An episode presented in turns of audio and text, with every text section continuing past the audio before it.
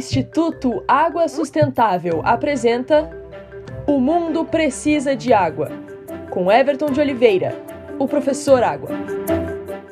Abrir mais o gás do fogão para cozinhar mais rapidamente alimentos na fervura em água pode ser que apenas gaste mais gás. A água tem algumas propriedades interessantes que muitas vezes desconhecemos ou que não entendemos como funcionam.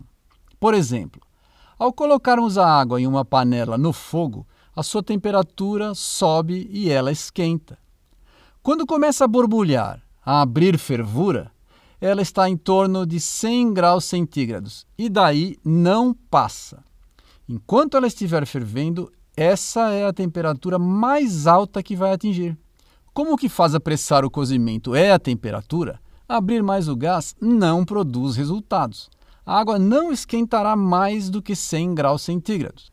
Toda a energia que o fogo produz será gasta para que a água se evapore, ou seja, a quantidade de água na panela diminuirá mais rapidamente, fazendo com que se gaste mais gás e que tenhamos que colocar mais água.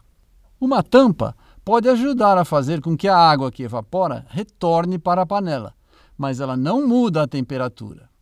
Para cozimento mais rápido, pode-se utilizar uma panela de pressão, pois no ambiente fechado e sob uma pressão maior, a temperatura chega a 120 graus centígrados e cozinha mais rapidamente.